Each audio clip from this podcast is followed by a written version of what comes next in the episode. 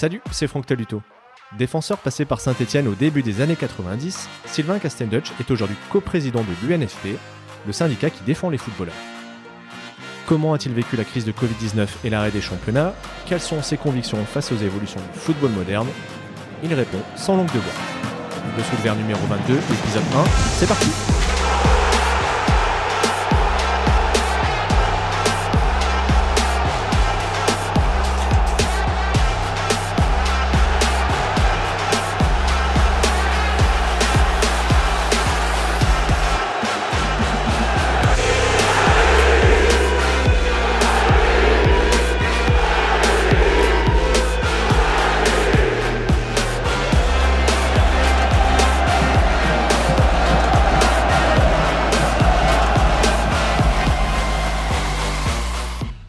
Bonjour Sylvain. Bonjour. Merci d'avoir accepté l'invitation. Alors initialement, on aurait dû enregistrer ce podcast ensemble lors d'une de vos tournées à Saint-Etienne pour l'UNFP, euh, le syndicat des footballeurs et footballeuses professionnelles que vous co-présidez. Cette ville, vous la connaissez bien pour y avoir joué trois ans, on y reviendra plus longuement dans l'épisode 2, mais euh, la crise sanitaire nous a obligés à faire différemment et c'est donc finalement à distance qu'on se parle, on est en avril 2021. Par rapport à ce, ce contexte qu'on vit tous, justement, est-ce que vous venez de vivre l'année la plus compliquée sur le plan professionnel euh, oui, en tout cas, ça a été euh, une année euh, exceptionnelle dans le sens où ce sont des événements qui ne sont jamais arrivés dans le football, de toute façon, hein, mais dans la vie en général, avec cette crise sanitaire, mais aussi donc liée à la crise, la crise économique, puisque forcément la crise sanitaire a engendré des, des, problèmes économiques inédits de par leur, leur ampleur et leur importance. Et puis c'est rajouté, c'est rajouté à ces problèmes la défaillance de, de Mediapro, qui était euh, le diffuseur, euh, qui était propriétaire des droits télé pour la saison euh, pour la saison 2021 et qui a fait faillite, qui a fait faillite à l'automne dernier. Donc c'est vrai que ça a été un gros gros cumul de, de difficultés et de choses qu'on n'avait jamais connues, mais en même temps, j'ai la prétention de dire que l'UNFP n'a jamais autant et aussi bien travaillé que depuis le début de cette crise. Alors justement, il y a un an, vous aviez rédigé une tribune qui était parue dans le journal Le Monde pour appeler à l'arrêt des compétitions. Et c'est finalement ce qui s'est produit puisque la Ligue 1 a été euh, bah, d'ailleurs le seul des cinq grands championnats à ne pas reprendre. Et beaucoup de dirigeants ont, contesté même juridiquement cette décision actée par l'État. Avec le recul, est-ce que vous referiez la même chose aujourd'hui? Ah oui, complètement. D'autant plus qu'on n'est toujours pas sorti de cette crise sanitaire, qu'il y a toujours plein de choses qu'on ne connaît pas et, qu'à l'époque, on avait vraiment euh, mis en avant et on était très inquiet pour la santé de nos joueurs et de nos joueuses. Donc, euh, je n'ai vraiment aucun regret par rapport à ça. Quand on voit encore aujourd'hui euh, le nombre de contaminations et les effets d'ailleurs qu'on ne mesure pas toujours encore sur la santé de nos, de nos joueurs, je pense vraiment qu'à ce moment-là, c'était vraiment la seule, la seule décision à prendre. Euh, d'ailleurs, elle a été, euh, elle a été finalement assez euh, facilement prise par les pouvoirs publics et par le président de la fédération, hein, qui sont qui sont souverains et qui avaient eux pris cette responsabilité. C'est vrai que moi, à l'époque, quand j'avais fait cette tribune dans le Monde, c'était déjà pour pour alerter plus que pour être, euh, comment dire, ferme et définitif sur le sur l'arrêt des, compétitions, mais plus pour mettre en garde sur le fait que c'était la santé euh, des athlètes qu'il fallait qu'il fallait absolument préserver. J'ai lu que vous étiez confiné à Metz à, ce moment-là. Est-ce que vous pouvez nous raconter les, les coulisses de ce qui a précédé justement la rédaction de cette tribune, les réunions virtuelles, les, les échanges et puis éventuellement le, le sondage de vos adhérents, parce que j'imagine que c'est ce qui s'est passé? Voilà, ça s'est passé comme ça. On a très vite, euh, on a très vite mis en route notre euh, notre réseau et nos liens privilégiés et particuliers avec les avec les joueurs. On a fait un sondage euh, grandeur nature hein, avec plusieurs centaines de, de, garçons qui ont été appelés et qui nous ont confié majoritairement, très majoritairement, à ce moment-là leur inquiétude et, surtout leur volonté de ne pas continuer. Hein, on parlait pas d'arrêt définitif à ce moment-là, on parlait de reporter parce qu'on espérait que ça ne durerait que quelques, que quelques semaines. Euh, mais au fur et à mesure, on s'est bien rendu compte qu'au vu de l'ampleur des dégâts, euh, il fallait se diriger vers un arrêt. Donc, euh, il y a eu en effet cette consultation de nos adhérents. Je vous dis, une très grande majorité nous confiait leurs inquiétudes et nous demandait justement de peser pour que au moins ce soit stoppé dans un premier temps. Et puis, euh, pour moi personnellement, ça a changé complètement ma vie et mon rythme, puisque comme vous l'avez dit, je me suis confiné à Metz, alors que jusque-là, tous les jours, je faisais l'aller-retour à Paris, puisqu'on a nos bureaux euh, dans le deuxième arrondissement de Paris, et donc je me rendais tous les jours jusque-là en train. Euh, avec le TGV, ça va très très vite et très très bien. Donc je faisais des allers-retours à Paris. Et donc depuis ce moment-là, en fait, euh, j'ai dû dans un premier temps bah, ne plus y aller, hein, c'est sûr. Et puis là, depuis, euh, ça fait un an que j'ai considérablement réduit mes, mes, mes déplacements au siège, puisque en ce moment, je n'y vais qu'un jour par semaine. Donc il y a eu aussi euh, je ne vais pas pleurer, hein, loin de là, puisque, j'ai la chance d'être d'être bien installé ici à Metz. Mais en tout cas, sur le plan professionnel, c'est vrai que ça a été un, euh, moment de, de grands, grands changements. Mais en même temps, je vous l'ai dit, euh, on n'a jamais aussi bien travaillé. Et c'est vrai qu'on a mis en place des procédures avec des visios, avec, les nouvelles technologies qui permettent aujourd'hui, en effet, à la fois de travailler au sein de l'UNFP, mais surtout de rester en contact avec nos joueurs et nos adhérents, euh, puisque dans votre introduction, euh, vous évoquiez ma tournée euh, présidentielle dans les clubs. C'est vrai que bah, ça fait ça fait un an un an et demi maintenant, enfin plus d'un an que que je ne me suis pas déplacé, et donc ça aussi, c'est vrai que le contact avec les joueurs et, d'aller dans les clubs me manque énormément. Depuis un an, le football a bien, bien évidemment repris. Quel regard vous avez sur cette saison 2020-2021 qui se joue dans des stades vides et qui, tout doucement arrive à son terme? La grande tristesse, c'est ça. D'ailleurs, les, joueurs le disent, le disent continuellement. Hein. C'est vrai que personne ne s'habitue à ces stades, à ces stades vides, à ce manque d'ambiance, et puis, euh, et puis aussi évidemment pour les dirigeants euh, des recettes, euh, des recettes considérables en moins. Donc, c'est vrai que ça, c'est vraiment le très mauvais côté. Et je crois que les joueurs d'ailleurs témoignent qu'ils ne, qu'ils ne s'habituent pas. C'est quelque chose qui nous manque à tous beaucoup. Les joueurs, parce qu'ils n'ont pas cette ambiance sur le terrain, et puis nous, évidemment, qui sommes dans les tribunes, il y a une, frustration et un manque terrible. Mais au-delà de ça, euh, une fois qu'on a dit ça, sportivement en tout cas, euh, bah, on peut se rendre compte cette année que le championnat n'a jamais été aussi, euh, serré, puisque pour la première fois depuis longtemps, le Paris Saint-Germain n'écrase pas la compétition pour une fois depuis longtemps, on n'a pas une équipe qui, euh, qui a déjà euh, le championnat gagné à une dizaine de journées de la fin. Donc, euh, à tous les étages, la bataille est, rude. je trouve que c'est un championnat de bonne qualité, puisque je vous dis, il y a une forme de une forme d'homogénéité, de valeur et de, et de, et de comportement d'ailleurs. voilà, donc donc c'est bien qu'on ait pu reprendre, évidemment, euh, avec ce handicap de tribunes vides et puis de, supporters qui ne peuvent pas, euh, qui ne peuvent pas soutenir. Mais, mais au-delà de ça, euh, je trouve que sportivement, ça tombe bien, ça tombe très bien que ce championnat soit, soit celui qu'il est cette année. Vous l'évoquiez tout à l'heure, la situation économique est compliquée. il y a eu la défaillance de Mediapro. On entend parler aussi d'un désintéressement d'une partie du public, notamment le public jeune. Il risque donc d'y avoir de la, casse, euh, bah, encore une fois, au niveau économique. Est-ce que vous êtes inquiet pour vos adhérents? Est-ce que vous pensez que le taux de chômage va, grimper dans le monde du foot cet été? Je pense qu'il y a une inquiétude générale, hein, une inquiétude des dirigeants qui est très légitime, une inquiétude des staffs techniques, une inquiétude euh, des joueurs, évidemment. Ce serait, euh, ce serait de l'inconscience que de ne pas être inquiet aujourd'hui, parce qu'en plus, les dirigeants avec qui euh, avec qui on a négocié justement euh, des aménagements de, de, contrats individuellement ou en tout cas il y avait une forme d'incitation de l'UNFP à, à, faire en sorte que les joueurs soient comment dire conscients des, des difficultés de leur club.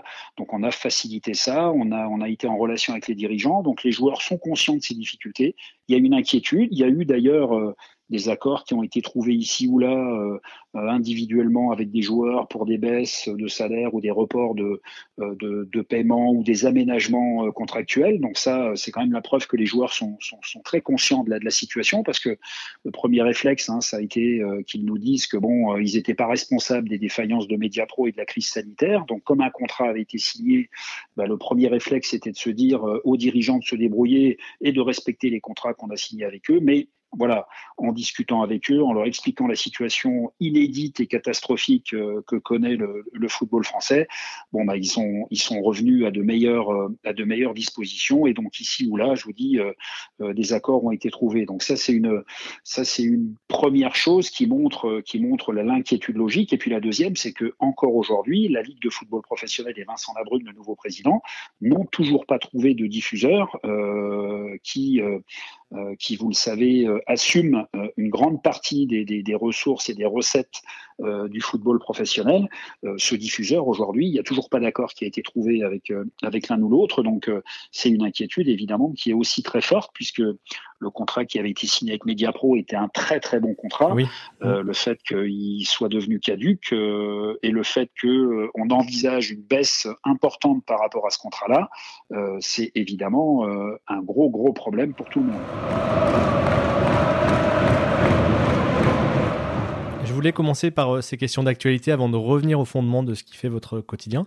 Est-ce que vous pouvez nous présenter en quelques mots l'UNFP et son rôle? Alors l'UNFP, on est une cinquantaine de salariés, euh, dont la plupart ont été euh, anciens footballeurs professionnels, puisque c'est notre caractéristique. Hein. Euh, on, a, on a quelques piliers d'activité. Le pilier principal, c'est qu'on représente les joueurs et on porte leur voix dans les institutions sur la dimension politique. Ce sont des salariés comme les autres, donc il y a une convention collective qu'on négocie avec les, avec les employeurs. Hein. Ça, c'est le rapport, c'est le dialogue social, c'est le rapport c'est le rapport entre un, entre, un, entre un salarié et son employeur. Donc là, on assume cette, cette fonction-là pour les joueurs. On est euh, un peu partout à la fédération, à la ligue, en tout cas partout où euh, le footballeur professionnel doit se, doit, se, doit se placer et doit discuter. Donc ça, c'est c'est un peu notre ADN historique, puisque l'UNFP a plus de 60 ans maintenant.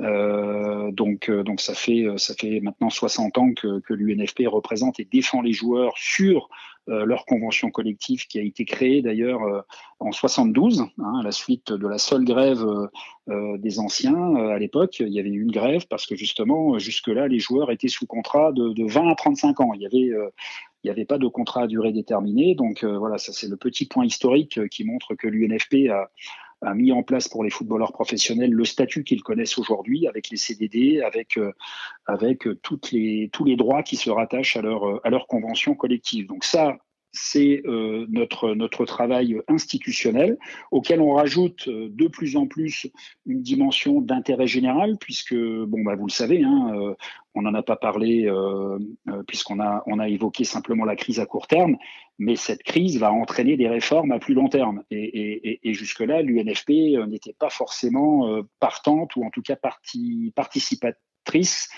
de ces grandes réformes quand elles avaient lieu dans le, dans le, dans le football professionnel, puisque d'habitude, jusque-là, euh, c'était plutôt les dirigeants les principaux dirigeants qui euh, donnaient les grandes, les grandes directions et les grandes directives. Là, avec cette crise, euh, et dans la mesure où les, présidents ont bien senti qu'on était, euh, qu'on était très proche des joueurs, ils ont compris le, le rôle qu'on pouvait, qu'on pouvait avoir, ils ont encore un peu mieux compris ce rôle-là, et donc on va participer dans les semaines qui viennent aux grandes réformes qui vont, qui vont, devoir, se, qui vont devoir se faire.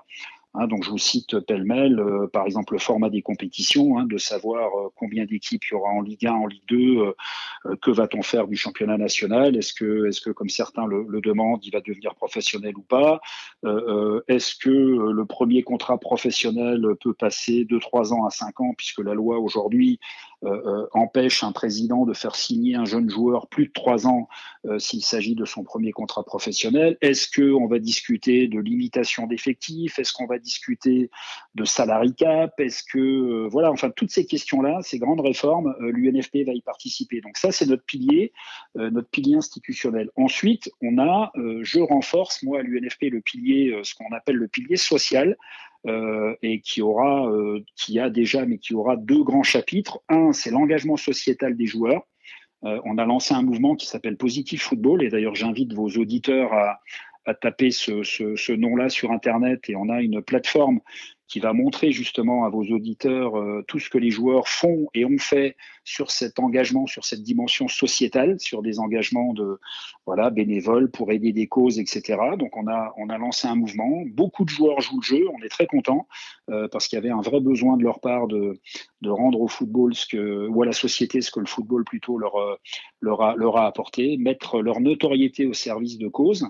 donc ça c'est une des dimensions du euh, pilier social. Et puis, euh, on vient de lancer un programme qu'on a appelé UP. Euh, ça, c'est l'acronyme, mais c'est Unlimited Players. J'ai très à cœur de, pour exagérer, de, de, de, pallier à la précarité éducative de nos joueurs. parce qu'on le sait, hein, quand on devient joueur professionnel, en général, on arrête ses études, on ne se forme plus forcément en parallèle.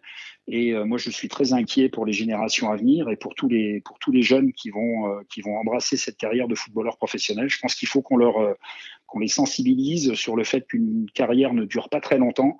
Et donc, on a lancé ce programme UP avec de 13 ans pour schématiser à euh, jusqu'à la fin d'une de, vie presque, puisqu'on ne s'arrêtera pas à la fin de carrière du joueur.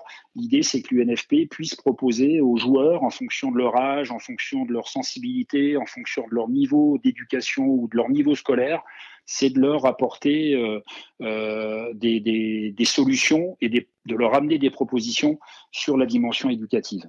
Donc ça, c'est très très important à mes yeux. Et euh, on a lancé, je vous dis, ce programme qu'on va euh, commencer à, à promouvoir et puis à, proposer aux joueurs dans les, dans les semaines et les mois et les années qui viennent.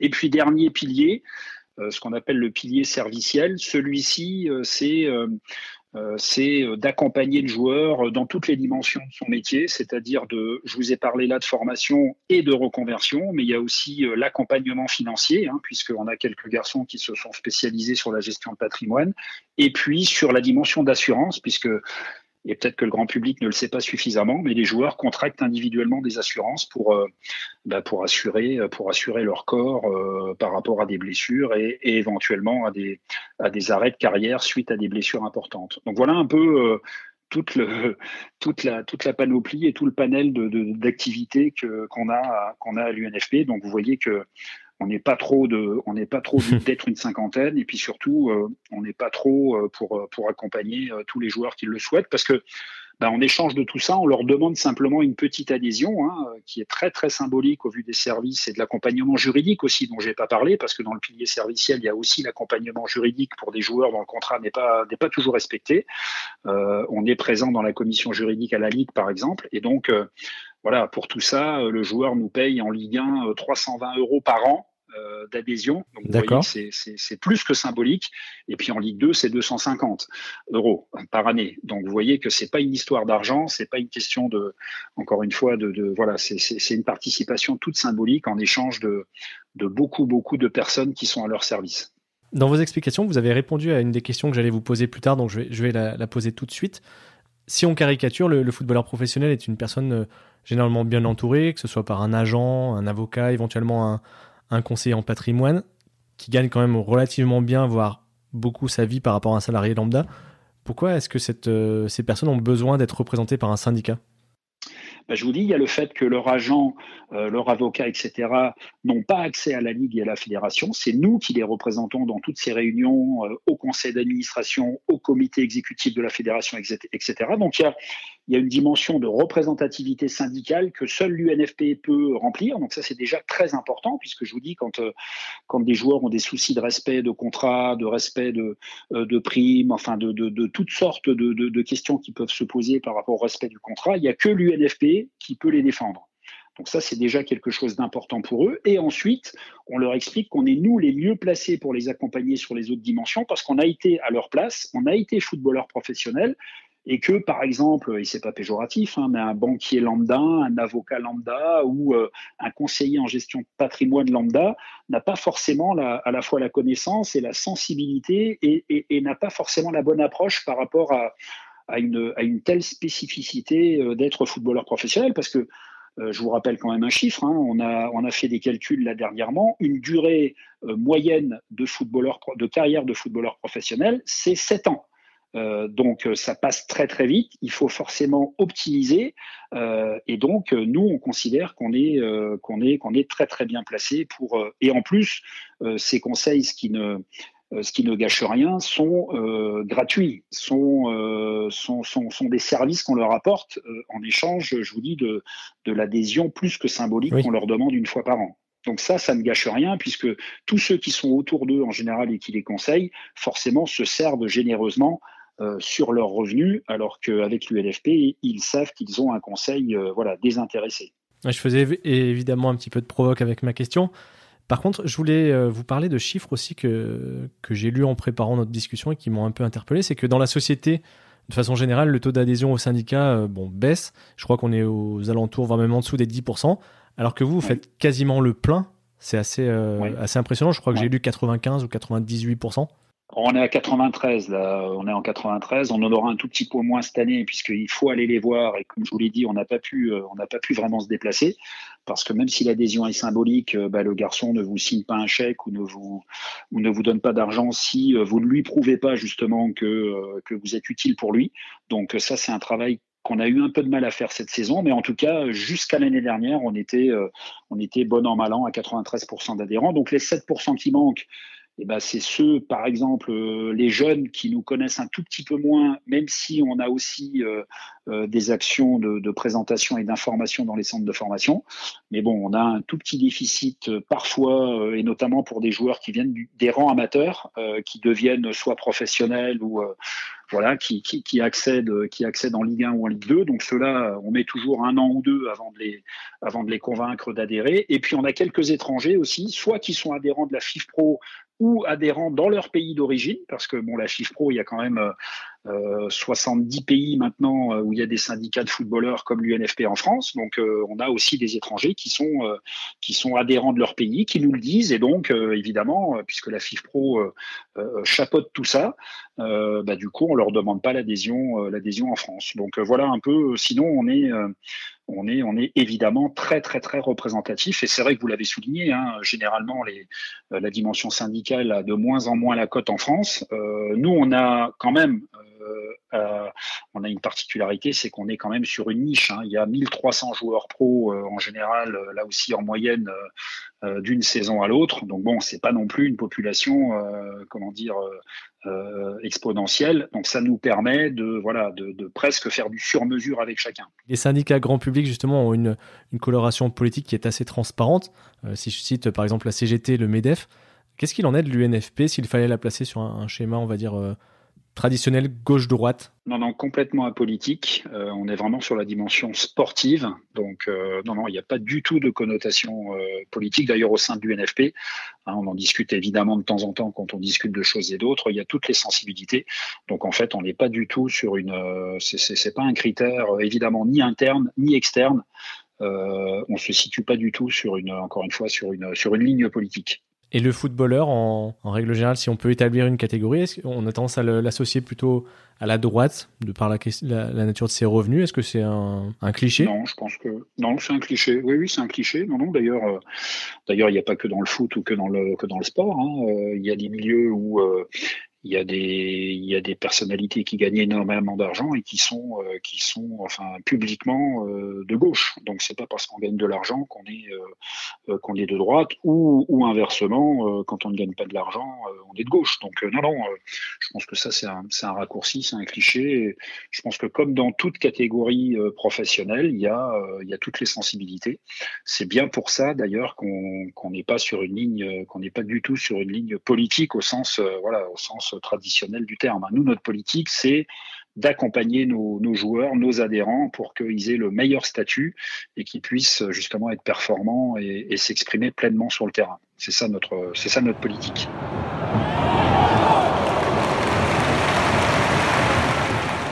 Durant votre carrière, vous avez connu la fin de la possibilité pour un gardien de but de prendre le ballon à la main sur une passe au pied d'un coéquipier. Vous avez évoqué ah tout à ça existait, ça? Ah oui, oui, ça existait. Et tout à l'heure, vous avez évoqué des, changements à venir, comme par exemple l'allongement peut-être du, premier contrat pro. Est-ce que l'UNFP euh, milite pour d'autres changements de règles ou, ou d'aménagement du on va rester sur l'aspect du jeu en lui-même bah Écoutez, moi, ce que je, suis euh, depuis le début de cette, euh, de cette chose-là, par exemple, je suis à fond contre la vidéo. Euh, donc ça, c'est, je trouve que d'ailleurs, euh, enfin, je, je, je, suis conforté au fur et à mesure. On n'était pas nombreux. Hein. Il y avait Michel Platini qui était, euh, qui était lui carrément publiquement opposé à, à, ça, en expliquant que ça déshumanisait, en expliquant que justement il y aurait d'autres problèmes. J'ai, moi la même opinion euh, depuis le début et je vous dis, je suis conforté parce que parce qu'on voit que par exemple aujourd'hui avec la VAR, c'est juste un report de responsabilité d'interprétation. je trouve qu'on on, fragilise euh, les arbitres qui sont sur le terrain, à tout point de vue. Hein, d'ailleurs, à mes collègues arbitres, quand on est en réunion euh, entre acteurs, puisqu'on se réunit de temps en temps avec les représentants des entraîneurs, des arbitres, des administratifs, etc., on évoque justement ces, dimensions-là. Et depuis le début, moi, de nos réunions, je leur dis aux arbitres, faites attention parce que le jour où vous allez demander euh, des conditions meilleures, le jour où vous allez avoir besoin de quoi que ce soit, on va vous rétorquer que la technologie et la technique aujourd'hui, la vidéo demandent tellement de moyens qu'au à mesure, eh ben, c'est vous qui allez pâtir, alors que vous annoncez partout que vous êtes pour et que c'est une avancée et que ça va vous aider. Moi, je me rends compte aujourd'hui, et je vous dis, j'aurais préféré me tromper, mais j'ai vraiment l'impression, à la fois en termes de moyens financiers, humains, etc., que la vidéo va, euh, va vampiriser, va faire que ça va devenir, encore une fois, euh, euh, ça va déshumaniser notre, notre, notre système et notre foot. Et je suis d'autant plus conforté que je viens de lire, alors je ne sais plus trop où, que même euh, au niveau de la FIFA, on, imaginait que le hors-jeu devienne justement quelque chose de mécanique, de quelque chose de numérique, de technologique.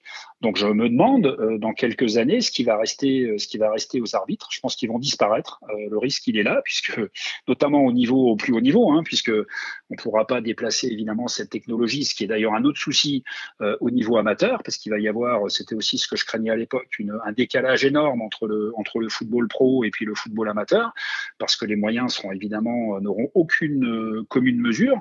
Mais moi, ce que je crains, c'est que justement on, amplifie ce, phénomène de vidéo et puis que et puis que du coup, euh, bah, les robots ou je sais pas qui, l'intelligence artificielle fera que voilà, dans quelques temps, on n'aura même plus besoin d'arbitre. Donc je caricature, je vais peut-être un peu loin, mais voilà un exemple, si vous voulez, de. Alors à l'UNFP, on n'est pas tous aussi, euh, aussi euh, déterminés et puis aussi euh, radicaux sur cette question. Mais voilà, voilà, par exemple, quelque chose quand même d'important aujourd'hui pour le jeu, dont il va falloir aussi discuter parce que, parce que bon, on a des soucis financiers. Je sais qu'à la Ligue, par exemple, la question se pose aujourd'hui sur le salaire des arbitres, sur les moyens qui sont mis à disposition, sur le recrutement des arbitres, etc. Au niveau humain, les présidents et les dirigeants ne sont pas prêts à mettre plus d'argent. Par contre, c'est une fuite en avant sur les investissements technologiques. Et là, je me dis à un moment donné, euh, il va y avoir un gros problème. Parce que, parce que, parce que les enveloppes sont pas, sont pas extensibles et qu'à un moment donné, ben, je vous dis, ça va. Alors que, alors que justement après cette crise, on pouvait espérer que le côté humain et le, et le, et, l'humanisme d'une manière générale devait reprendre le dessus. Voilà un exemple de, de dossier qui est encore une fois important pour le jeu, qui, à mon sens, ne va pas dans la, dans la bonne direction et qui va pas aller dans le sens d'un humanisme et d'une d'une forme de d'une forme à la fois de tolérance par rapport à des erreurs qui pourraient être faites d'ailleurs qui n'ont pas été palliées par la technologie hein. on le voit aujourd'hui oui, encore une fois ce que vous dire. voilà c'est plus des arbitres sur le terrain qui euh, qui se trompent c'est des gens dans des cars ou dans des ou dans des ou dans des studios euh, qui euh, qui font de mauvaises interprétations donc donc on n'a rien réglé au contraire on a fragilisé l'arbitre sur le terrain et en plus, on a toujours ces polémiques qui seront de toute façon inévitables quelle que soit la technologie qu'on mettra en place. Donc, euh, c'est beaucoup de gâchis, je trouve, euh, alors qu'on aurait dû renforcer justement la dimension, euh, la dimension humaine, une meilleure préparation encore, de meilleurs moyens pour nos, pour nos arbitres sur le terrain. L'objectif de l'assistance vidéo, c'était d'amener une forme d'équité par rapport à des décisions qui pouvaient avoir des, grosses conséquences. Bon, on voit que la pratique tord le coup à, la théorie.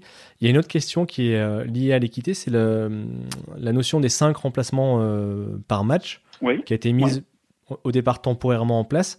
Euh, vous avez quel regard là-dessus? Est-ce que vous êtes pour son maintien à, plus long terme? Ah oui, ça c'est une bonne chose parce que bon, euh, on a des effectifs euh, quand même entre 25 et 30 joueurs dans chaque dans chaque club minimum. Donc je trouve que c'est bien de pouvoir à la fois en mettre plus sur la feuille de match et puis d'avoir plus de remplaçants et surtout de pouvoir les de pouvoir les utiliser. Je trouve que c'est c'est intéressant pour les joueurs, c'est intéressant pour les entraîneurs aussi parce que ça leur offre une des possibilités euh, supplémentaires de, d'influer sur, euh, sur, euh, sur leur équipe et puis sur, sur, les, sur les joueurs. Donc oui, oui, là je suis à 100% pour, parce qu'on est là aussi, on est, on est dans l'humain en fait, hein. c'est-à-dire qu'on on, fait en sorte que justement, eh ben, il y ait plus de joueurs et puis, et puis que les entraîneurs aient plus de, aient plus de moyens pour, pour, pour peser sur les, sur les rencontres et sur la dimension technique. J'ai une dernière question sur cet aspect évolutif du, du football. Qu'est-ce que vous pensez? Alors vous, euh, personnellement et puis vous, euh, représentant des, joueurs, euh, des démarches qu'entreprennent les grands clubs pour créer une ligue fermée Quelles conséquences ça pourrait avoir pour vos adhérents? On est absolument contre, euh, absolument contre. Là, par contre, il n'y a pas de, a pas de débat au sein du NFP. Je pense qu'il n'y a pas beaucoup de débat au niveau des joueurs. Je pense que c'est la, c'est l'ambition de quelques présidents euh, de soi-disant grands clubs européens et peut-être deux ou trois Français, mais en tout cas, je pense qu'il n'y a pas du tout de, de, de consensus à ce niveau-là. Et je pense qu'il faut au contraire garder, euh, garder le système de montée, de descente. Euh, je pense que c'est ça qui fait le. On peut pas copier le modèle américain chez nous. Je pense qu'il faut vraiment, il faut vraiment, enfin, être farouchement opposé à ces ligues, à ces ligues fermées, quelles qu'elles soient d'ailleurs, ou à ces compétitions fermées, puisque on n'a pas besoin forcément de parler de de, ligue. Hein. Ça peut aussi se passer au sein de certaines ligues, mais je pense qu'il faut vraiment euh, éviter ça au maximum. Et d'ailleurs, euh, euh, on parlait tout à l'heure de, de liens entre amateurs et je parlais de l'arbitrage avec le, décalage entre le monde amateur et le monde professionnel. C'est vrai que garder aussi des compétitions et des liens entre le, entre le football amateur et le football pro, c'est aussi ce qui fait voilà, ce qui fait l'intérêt, ce qui fait la force et ce qui fait le sel de, de nos de nos du, football en France quoi en fait. Donc euh, non non je pense que là il faut j'espère que j'espère qu'au plus haut niveau mais on voit hein, euh, les dirigeants à la FIFA et à l'UEFA puisque c'est euh, c'est l'objectif de certains présidents de certains grands clubs sont quand même mobilisés pour pour éviter que ça n'aille dans ce dans ce sens. Et c'est une bonne chose. Vous pensez qu'on arrivera à l'éviter? Ou c'est inéluctable? Non, j'espère qu'on arrivera à l'éviter. Je, je, suis pas sûr à 100% parce que parce que c'est toujours pareil. Quand il y a énormément de moyens et puis que ça dégage plus de moyens, euh, bah forcément après il y a des possibilités de euh, voilà d'acheter en quelque sorte euh, certaines certaines choses. Donc non non, je pense vraiment, j'espère que j'espère que au plus haut niveau et notamment en Europe, voilà, on sera assez on sera assez costaud pour que pour qu'on n'en arrive pas là. Pour terminer ce premier épisode. J'ai une dernière question qui, vous concerne vous plus personnellement. Donc, vous étiez adhérent à l'UNFP du temps de votre, votre carrière de footballeur. Vous en êtes euh, le coprésident, je crois, depuis 2006. Euh, mais vous êtes aussi investi dans diverses causes. Vous avez parlé de Positive Football tout à l'heure. Euh, il y a aussi, je crois, la vice-présidence de la Fédération nationale des associations et syndicats de sportifs.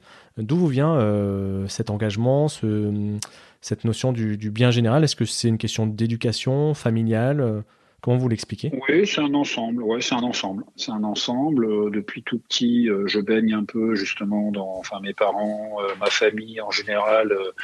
vous savez, dans, dans, dans, la Moselle et la Lorraine sidérurgique, voilà, il y avait une conscience il y avait une forme de conscience, euh, comment dire, salariale. Euh, voilà, il y avait un, il y avait un, il y a un climat, il y a un climat propice à ça. D'ailleurs, c'est pas un hasard si beaucoup, beaucoup de syndicalistes, euh, pas seulement dans le foot, mais mais un peu dans tous les domaines, sont, sont issus de notre de notre région. Donc oui, oui, il y, a, il y, avait un contexte familial. ça parlait en effet, encore une fois, de de de, la du salarié. Ça parlait de de, de ces rapports entre patrons et, et ouvriers. Ça parlait de l'intérêt général évidemment.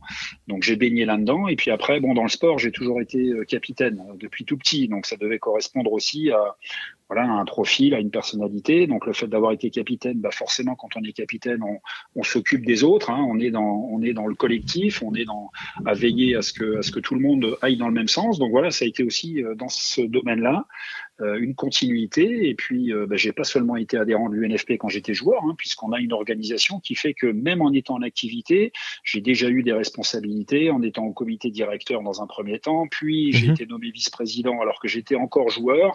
Et donc, voilà, le débouché naturel, ça a été que voilà, Philippe Pia me propose de l'accompagner euh, quand j'ai arrêté en, en m'y consacrant à plein temps, même si pendant pendant sept ans, j'ai été adjoint au maire euh, de la ville de Metz. Euh, voilà, ça a été une parenthèse à la fin de ma carrière de joueur. J'ai mené en parallèle ce poste d'adjoint à la mairie de Metz avec, euh, avec la, vice-présidence de, de l'UNFP. Et puis ensuite, en 2006, comme vous l'avez dit, je suis passé coprésident. Et en 2008, j'ai arrêté, la, j'ai arrêté mon mandat d'adjoint à, la ville de Metz. Donc voilà, je suis très très heureux. Je m'y consacre pleinement. Et comme je vous l'ai dit tout à l'heure, en vous déclinant les activités que euh, qu'on met en place, euh, il y a de quoi, euh, il y a largement de quoi faire. Et puis, et puis encore une fois, sur une dimension en effet nationale, ne pas être attaché à un club en particulier, mais de voilà, de m'occuper de, de, de l'ensemble de nos de nos joueurs, joueuses et, et, des plus jeunes aux plus aux plus âgés. Donc c'est vraiment très très très très intéressant. Et je suis je suis vraiment très heureux d'avoir fait ce choix-là parce que je pouvais faire autre chose, mais je suis très heureux d'avoir choisi ça. Merci d'avoir écouté la première partie de cette conversation avec Sylvain Castenduch. Si ça vous a plu, je vous encourage à partager le lien du podcast à vos proches, sur vos réseaux sociaux. Vous pouvez aussi lui mettre 5 étoiles ainsi qu'un commentaire sur Apple Podcast. Pour poursuivre la discussion, ça se passe sur Facebook, Twitter et Instagram. Vous pouvez aussi m'écrire à dessous de verre at gmail.com et on se retrouve le 26 mai pour l'épisode 2. Ciao